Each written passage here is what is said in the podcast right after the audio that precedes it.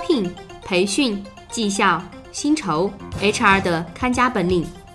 升职、加薪、跳槽、空降兵，职场人士的心头病。关于 HR 甲方、乙方的一亩三分地，一切尽在这里。欢迎收听有态度的 HR 领域垂直播客，HR 来了。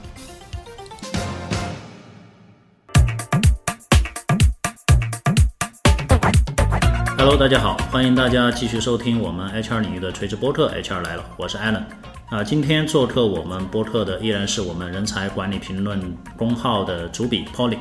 嗨，大家好，给各位进取型的 HR 拜一个晚年。呃，前段时间 Pony 去这个深圳参加了一个特别有意义的培训哈，呃，我听说是这个也花了比较大的这个价钱，能不能跟大家这个介绍一下是怎么样的一个一个项目？前段时间我去参加了一个易伟商学院组织的案例教学的培训。呃，为什么会去想到参加案例教学这样的一个主题呢？因为现在经常会有客户 HR 在采购的时候会跟我们提到，希望有本行业的案例。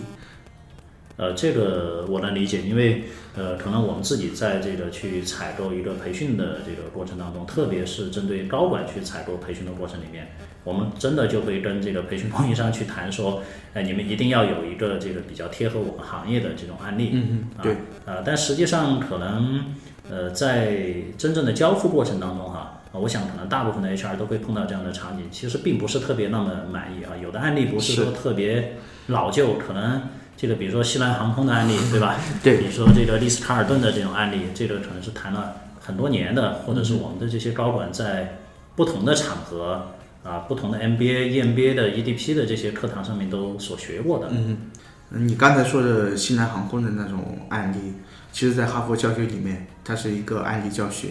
而且中国常常变成一个教学的案例。呃，案例教学和教学当中的案例，两者之间有一些什么样的一些差别？嗯，我打个一个小的比方，比如说我们讲人岗匹配，人岗匹配中我们可能会用到测评，那么在测评的时候，我们可能会常规的培训老师或者老师他会举一个案例，那我们把它视为培训中的一个案例，而案例教学我们会围绕一个整体的一个案例来讲人岗匹配，也就是说案例教学，呃，它整堂课程本身就是一个案例的推演。对，啊。那么其实讲到案例教学，我看到市面上面有大量的书籍和一些文章，其实都不得不提到哈佛，对吧？是啊，那么可以说哈佛应该是整个案例教学的一个鼻祖。鼻祖。嗯呃，我们看到国内其实有很多的商学院，包括全球有很多商学院都有不同的 MBA、EMBA 的这种教学方式。嗯那为什么哈佛的这种案例教学在这里面这么的呃这么的显著？嗯。一开始商学院成立的时候，还是用传统的教学方式，那就是来讲理论。但是你会发现，包括到现在，大家会觉得讲理论对实际获得的知识或者技能很难有帮助。那早在一九零八年，哈佛商学院就开始提出要在行动中学习。那众所周知，在学校里学习也很难获得真实的商业环境。那么可能在这个时候，案例教学在一定程度上。啊，通过真实商业环境的还原、模拟，嗯，来弥补了传统的教学的不足。你像在两年哈佛 MBA 的学习生涯中，学生基本上要学习八百个案例，涉及到管理的各方面：战略、人力资源、组织行为、市场营销、运营、供应链。嗯，那在这样子的一种真实的商业环境的模拟下，大家会形成一个商业的直觉，这也是哈佛 MBA 案例教学的一个显著的特点。呃，商业直觉会体现在另外一个方面，全球化越来越明显。你像现在的高管，他很难有机会在每个行业、每个市场、每一个区域去尝试，甚至我们说试错。嗯，对。那有大量的已经发生过的区域、市场、行业的案例，他从中去得到商业直觉的强化，这也是哈佛案例教学的一个比较大的优点所在。嗯，也就是说，可以在短时间之内。呃，形成这样的一个真实的一个模拟的环境，让我们的学员能够去呃有机会在不同的场景当中去做出决策，对对吧？对。那除了这样的一个模拟这样的一个特点之外，还有一些更其他的一些呃它比较独特的一些优势吗？嗯，其实像传统的哈佛案例教学，它的教室是一个 U 型的，嗯嗯，你比如说老师跟学生都是无缝链接的。嗯，那除了说传统的老师跟学生之间的互动之外，学生也会分成小组，会有小组的讨论啊，甚至是全班的这种，嗯啊全全班的讨论问答。啊，但是这样听起来，其实跟我们日常的培训当中的这种这种形式哈，因为现在培训的形式也非常对非非非常多样化了，那听起来好像没有什么特别大的差异。你看我们能不能这样子，就是说，呃，我们来尝试还原一一个这种真正的案例教学，它的这种课堂场景啊，它会是怎么样来进行设计的？在正式上课之前，学生就会领到上课学习的材料啊，包括说整个案例的本身，以及案例涉及的知识点所要去准备的预习材料。那学生可能会要花比较长的时间去阅读案例，并且理解案例初步提出的问题。那在这个过程中，除了说学员本身要准备的问题问答之外，那小组的问答他们也是要准备的。那这个过程中就有一个有趣的现象，因为我们经常会提七二幺七二幺，那这个时候百分之二十人际互动的学习就会在这个过程中有一定的产生，也就是说在课前做做预习的时候，而且很重要的是案例教学一定要做课前的预习，啊，这有一点我们像我们现在提出的翻转课堂的一种概念。啊，翻转课堂的概念。对，你刚才讲到小组的问答是是具体是是什么样的一个定义？就是会以小组为单位，啊由小组去完成一些一些问题的回答。啊，理解。那么在课堂上面，它会是怎么样的一种呃推进的这样一种节奏呢？在现场，老师会随时的提问，是没有任何侦查跟防备的。如果你不做充分的预习，你在课堂上全身的投入，你很可能就回答不上来老师的问题。嗯，那我想问一下啊，就是说在案例教学这样的课堂上面，它是有标准答案的吗？没有标准答案。没有标准答案。嗯，比经验丰富的老师他会鼓励你有多元化的答案。嗯，我打一个比方，我们刚才提到人岗匹配，呃，我也上过一个人岗匹配的一个案例。那人岗匹配，大家通常会聚焦于就是这个人跟岗位应该怎么去匹配，人怎么选，岗位应该怎么来定义，对不对？对。嗯，但是从我的角度，那个案例我会有新的一个想法，那就是这个业务单元是不是有不存在的必要？那就直接省去了人岗匹配的这个过程。嗯，那这样听起来会不会整个课堂它是非常的发散的？呃，那么你发散的这种这种，就说课堂最后大家得到的这种收益，我们怎么样去去衡量或者界定呢？嗯，首先它还是有一个明确的教学目标。那比如说人岗匹配，那教教授可能会鼓励我的这个回答，但是会把我这个回答放在一个停车场。嗯，也就是说，呃，他还是会设定他主要的一种教学的目标，但是他会鼓励多样化的这种呃发散性的这种这种思维和这样的一些思考。对，呃，那么是不是可以这样理解，就是说他其实更看重的是在整个的这个过程当中，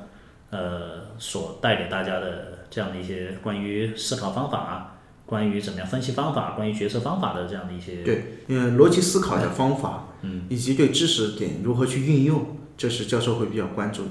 呃，这里面又不得不提到会有一个东西方文化的差异，嗯，因为像一伟商学院的老师会提到，在中国，嗯，做案例教学，学员们往往一定要得到一个答案，啊，一定要得到一个答案。哎，对，但是在西方，在传统的西方人观念里面，他们只追求的是过程，他们不一定说最后一定要有一个明确的答案。嗯，我我想这个可能是跟大的这种文化会会有很大的这种关系。对，会有很大的关系。嗯，是。那通过你这次的这种学习，应该是非常呃非非常科班的这样的学习了啊。一伟商学院本身也是传承于哈佛的这个案例教学的这种方法下来的啊，也快一百年的这个历史了。是，呃，那么就整个下来之后，你呃，就说经过这样一轮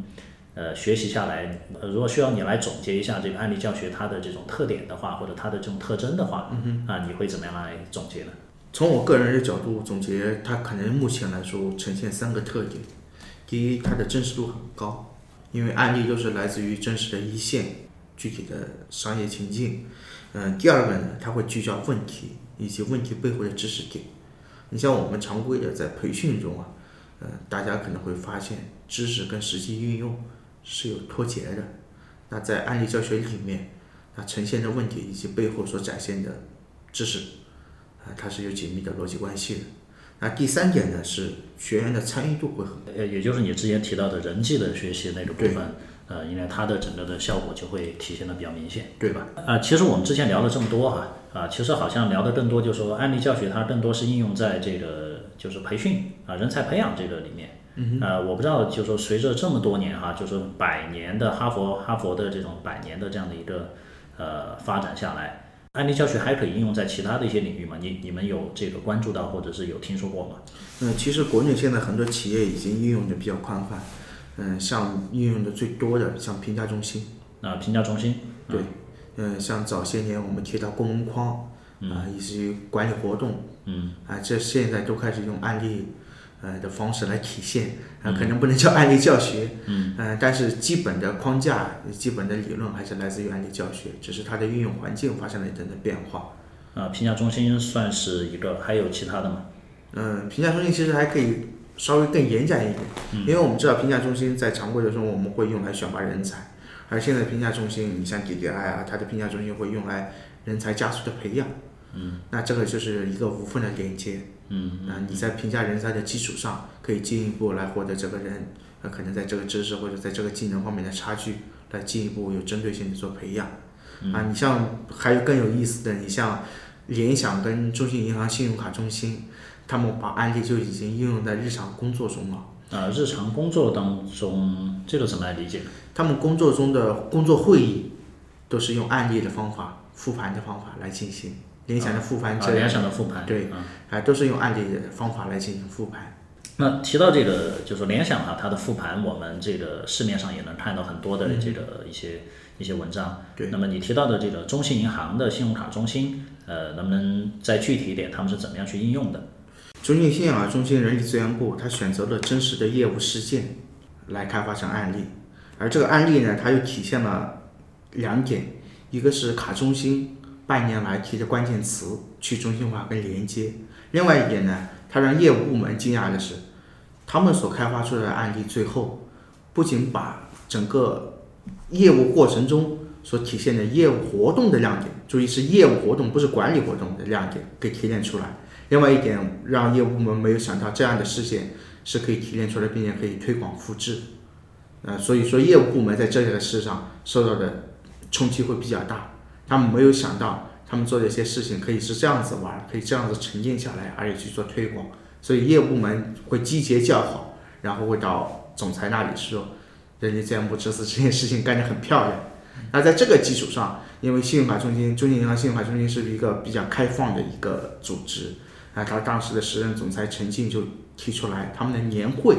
也用这样的形式来做。啊，这下就玩大了，是吧？对，嗯。好，那那个中信银行这个案例听起来是一个非常不错的。那这里面其实就会有一个问题会产生出来，就我们如何去评价和衡量一个案例，它是否是一个好案例呢？它的评价标准和参考的因素有哪些？嗯，其实，在前期，人力资源部门要想推行这样的一件事情，或者说让案例成为成为组织里一个重要的知识管理、知识运用的一个手段。那么它的落脚点就比较重要。我这里举一个例子，第一集《爸爸去哪儿》的冠名是华润旗下三九医药的小儿感冒灵，他们也把这样一个事件开发成了内部的经典案例。嗯，他们一开始的落脚点是想着力在跨部门的沟通，因为当时是有一个主赞助商临时要退出，华润三九医药在很短的时间内决定接盘，然后来进行相应的营销的一个手段。在这个过程中，各个部门。有大量的沟通协作，但是如果谈跨部门的沟通与协作这个落脚点，回归到如果说传统的管理的落脚点的话，会比较轻，业务部门不会有那么大的兴趣。那最后他们确定的落脚点就比较有意思，新趋势下的品牌营销，因为在这个整个广告投放以及市场营销的过程当中，华润三九医药做了很多的 O2O，就是线上线下的混合式的营销的方式。电视上的广告、微博的宣传、店下药店的跟进，那这样子的一个新趋势下的品牌营销，不仅对华润三九医药这件事情做了一个比较好的总结，而且这个背后的这种营销的这种逻辑的这种固化，对华润其他品牌、其他业务单元都有比较大的一个指导意义。那这样子的一个案例，对于业务部门来说，对于实际的业务来说，其实是它的帮助是很大的。它远远就超过了一开始所定的跨部门沟通与协作的主题，对吧？这也是华人大学实际上他自己在整理案例素材、开发案例的过程当中，及时调整了方向。那就是你以什么样的诉求为第一位？那这个诉求在我看来，一开始应该是以业务部门或者业务单元他的需求，这里面他可能没有明确提出来他的需求是什么，但是实际上他已经展现了他业务很强能力一方面。那你把这个能力的很强一方面提炼出来，这也是案例的一个比较重要的一个运用。嗯，也就是说，我们的案例贴近于业务，这个是非常重要的一个衡量标准。对，嗯。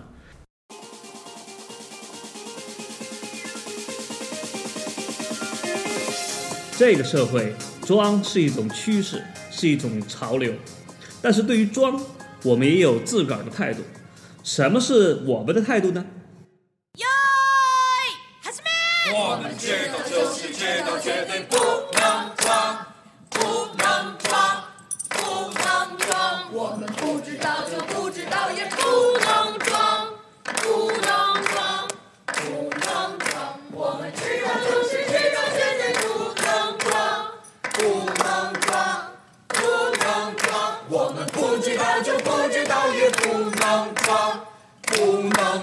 绝对不能装。绝对不能装，对，绝对不能装，这就是我们的态度。欢迎收听有态度的 HR 领域垂直播客，HR 来了。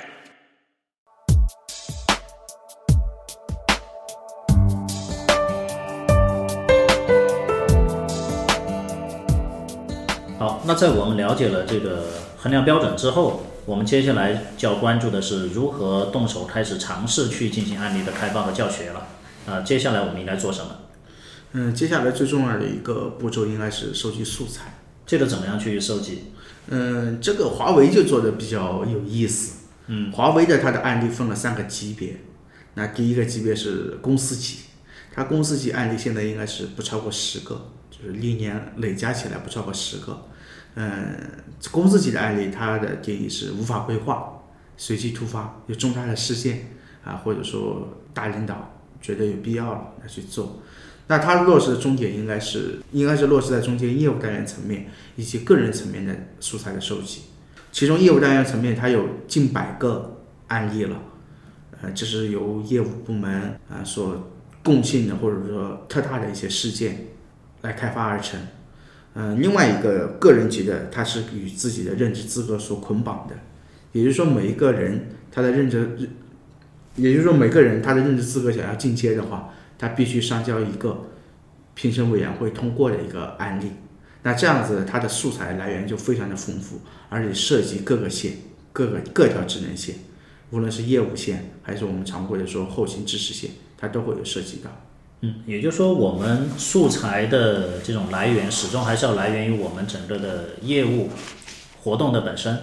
对。那你提到华为，让我想到，就大概在呃零九年还是一零年的这个前后的时候，当时华为呃好像在春节期间发布了一篇这个报告文学，啊，讲的他们应该是在东南亚的某个国家，呃，所这个遭遇的一个呃不太好的一个比较负面的这样的一个事件。然后把它形成了一个这个报道文学的形式，发给了这个公司特定层级这样的一些管理干部去进行学习。我想这应该也是一种这种案例的应用的一种形式。对，华为它的那个应用形式会比较广泛一些，像刚才说的这种报告文学的形式，实实际上华为它还开发成了很多，例如比如说，如果像载体的话，比如说像 PPT 啊、视频啊、多媒体啊、微电影。而你像说用于目的啊，你比如说像这种教学、研讨、自学，乃至于说内部的一些反思，嗯，都在广泛的应用案例，对吧？对。OK，好，呃，那当我们收集了这些素材之后，我们应该怎样进行下一步的加工呢？嗯，素材我们可以理解成它是一个故事，那从故事我们接下来还会有两个阶段的变化。那第一个阶段它可能是成为一个实物，嗯，那实物怎么理解呢？实物就是我们要提三个方面，那就是。他的经验是什么？经验经验的理解是不是这个故事本身它可以复制的、可以推广的这种共性的这种东西要进行提炼？对，啊，这这是一个方面。另外一个就是它应用于教学的内容会是什么？呃，应用于教学的内容，那就是它本身具体的知识点是什么？就是本身这个素材或者说这个小的案例它体现的那个具体的知识点是什么？然后第三步就是。在经验跟知识点的基础上，我们有哪些反思？嗯，也就经验、呃知识点和哎反反思思。对啊，啊、这是第二个阶段。这个阶段我们称之为什么呢？就事儿看事。嗯，就是我们就案例本身，或者是就素材本身，我们再看素材。那第三个阶段，我们可能是要回归到真实的、原始的理论，那就是跳出这件事情来看背后的逻辑是什么。你像我们刚才说的华润三九医药冠名《爸爸去哪儿》的那个案例，我们可能是在就案例本身的或者素材本身的这个过程中，我们会发现它有很多的跨部门沟通与协作。那这个可能是一个小的知识点。当我们跳出整个事件来看的时候，我们可以提炼的其实是整个新形势下这种 O to O 的品牌营销，而跨部门沟通协作只是其中一个有机的组成部分，它不可或缺，但是它只是事件中的事件。那当我们对这些素材按照你刚才所讲的呃经验、知识点和反思这样的一个维度进行加工之后啊，我们可以把它称之为是一个呃基础的一个案例。那当我们拿着这样的案例去进行教学的时候，又会面对什么样的一些挑战呢？面对最大的挑战，其实也就是为什么哈佛易纬商学院案例教学这套方法论在国内没有得到普遍的推广，以及得到了一些大量的改良。他对老师的要求很高，嗯，他对老师会有一些具体什么样的一些要求？比如在哈佛的这个案例教学当中，你打个比方，我刚才说人岗匹配的那个案例，我可能会提出来这个业务单元要不要？嗯，也就是说在面对学员的这个挑战的时候，对老师的知识面，嗯，他是需要很宽广的，而且在宽广的基础上，他可能还要有一定的精进。那实际上有这样子能力的人，他很难在企业里面，嗯很很难说在企业当中，呃，会去承担这方面的这个教学的工作。对，呃，那在国内有没有一些这个在这方面做的还不错的一些尝试的一些企业？嗯，华润是做的，我觉得是比较有意思的，他是把当事人嗯，请过来，也也是做了一种改良，对，对吧？嗯，因为当事人他会知道整个事件的全部的过程，但是他们自己也说这个事情也是有利有弊。因为如果是当事人，比如说华润三九当时的最高决策人来讲这件这个案例的时候，那讲的就很通透，有高度，有逻辑。那可能如果说是他下面的人来讲，那么整个站的高度可能就会受到一些影响，因为毕竟当时大家所处的环境、所理解的环境都会有偏差。好，那我们回过头来看一下，在这个哈佛或者在易纬商学院啊、承担这种案例教学课程的这个老师，呃，是什么样的一些背景呢？你看他们基本上都有正规的商科教育，而且基本上应该都是博士毕业，就是理论功底还是比较扎实。另外一方面就是国外商学院教授跟国内管理学或者商学老师的区别在于，他们长期也会在实真实的商业一线去实践，无论是做咨询也好，做调研也好，他们并没有脱离真实的商业环境，包括他们对案例本身的这种打磨。是花了很多的心思的。很多人就是案例的开发者，嗯，啊、甚至是亲身的经历者，嗯，啊、这个跟国内无论是院校里的教育，还有企业的运用呢，都还是会有一定的区别。呃，这里面你提到他们本身有些是这个案例的亲历者，然后对案例也经过多年的这种打磨哈。啊，这里面我想了解的一个问题是，那么开发一个案例到底需要多长时间呢？嗯，你像我刚才说的人款匹配，就是黄景英老师跟易伟商学院的李教老师，啊，还有一位应该中国政法大学孟老师，啊，他们三个开发的。呃，从他们最初写出来这个案例到现在能够入选易伟商学院案例教学库，呃，据我了解，好像已经是三到四年的时间了。啊，三到四年。对，那可能如果说以这样的这种方式，对于企业的这种应用来说，可能就显得成本比较高。嗯，是相当高，所以是现在实践的比较好的几家企业都提出这样一个概念，叫快速迭代。嗯，那就是大家对一开始的案例可能说不会有呃特别苛刻的这种品质的要求，但是在运用的过程中要不断的发现问题，不断的进行修正。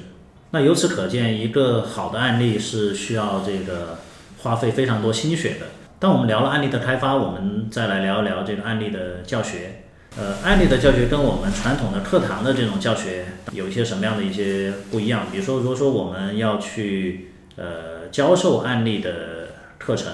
啊，应该怎么样去进行一些设计呢？其实最大的一个区别，我觉得是以学院为中心，也就是说，案例教学的时候，它的知识点是由大家讨论，是由大家的参与互动中来去推导出知知识点，推导出这个技能，而不是说我们传统的我们给大家灌输了这个知识点是什么样子，然后我举一个案例，然后或者说我举一个具体的对话的情境啊，或者啊或者我举一个情境，大家去进行演练。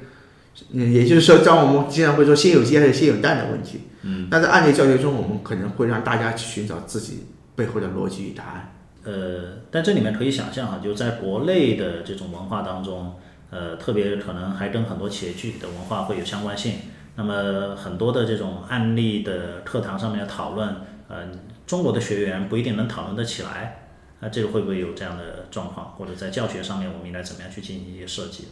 我们其实可以看很明显的这种人际特征的话，嗯，你像现在中国主流的高管，如果七零年代的人啊，以及越来越多八零后、九零后，进入了职场啊，事实上他们对于这种教学形式都是持比较开放的一种心态，比如说接受度还是比较高。对，但是组织可能会有一些固有的文化存在，可能会阻碍这样子的一些行为的发生。我我给你举一个例子，我刚才讲人岗匹配，嗯，呃，李娇老师也跟我说起这样的趣事儿，就是无论大家上课怎么样研讨，课后都是希望知道里面的那些人后来到底发生了什么，最终真正的结局是什么。包括我也不例外，我在听完这堂课、参与完这堂课之后，我也很好奇，我也会问里面的主人公或者说参与者，他们的结局到底是什么样子的，跟我所设想的这个案例的走向是不是真实相关的？啊，大部分中国人都逃离不了这样子的一个问题倾向。好，刚才我们聊到了说这个案例的开发和教学是需要时间去打磨的哈，啊，我们也不太可能在呃这一期的节目当中就把它非常呃充分的解读的淋漓尽致。呃，那么在这里的话，如果说我们想要去这个学习这个案例的开发和教学的话，呃，我们有没有一些好的一些资源来推荐给大家？嗯，首先呢，会有一些企业做的比较好的实践，大家可以去关注。你比如像华为、中信银行信用卡中心，包括华人大学，他们都做了大量的工作。你像中信银行信用卡中心的张元阳老师，他有多篇关于案例的文章发表在培训杂志上面，嗯，啊，都是他们长期在一线实践，啊所带来比较好的一些结果。嗯，那另外呢，你像中欧商业评论的主笔潘东彦老师，他本身有一个我的管理。案例会说话一个微信公众号啊，微信公众号，它有一个网站，应该是叫潘东燕工作室啊啊，也是其中的一个分支。嗯嗯，如果说想回归到源头，从头开始学的话。呃，事实上，一伟商学院它在中国有三本书出版了，嗯，呃，分别是一伟商学院案例教学、案例开发跟案例写作，嗯，呃，其中推荐大家先从案例学习跟教学开始，嗯，因为你只有作为一个学员，作为一个老师，你可能才能更真正的把握住案例如何开发的精髓，嗯嗯嗯。但是这三本书呢，呃，翻译的也也是还是比较理论，嗯。呃，大家如果想实际应用的话，可以多看一看具体的。刚才我说的那几家企业在怎么实现的，然后再去对照着去学习。好，非常感谢 Pony 带给我们这样的分享和推荐给我们这么多丰富的这个资源。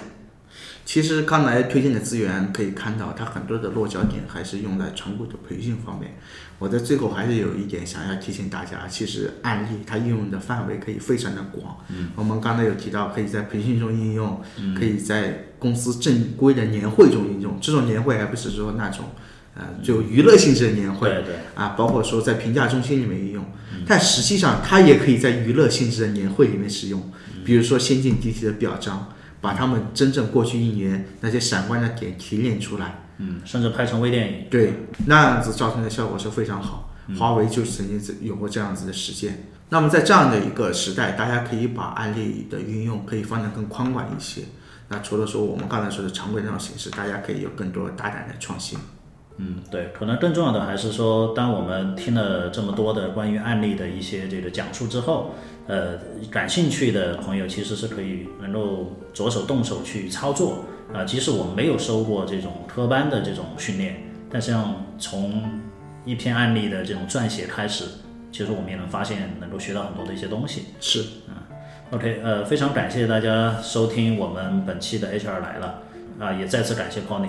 好，大家再见。好，谢谢 Pony。呃，最后再次提醒大家的是，我们 HR 来了这档播客已经在苹果的 iTunes 播客当中上线。大家如果说是 iOS 的这个平台的话，可以直接在苹果的 iTunes 播客当中去搜索中文名称 HR 来了，就可以关注和订阅我们的节目。也可以在订阅节目之后给我们发评论和吐槽。谢谢大家，我们下期再见。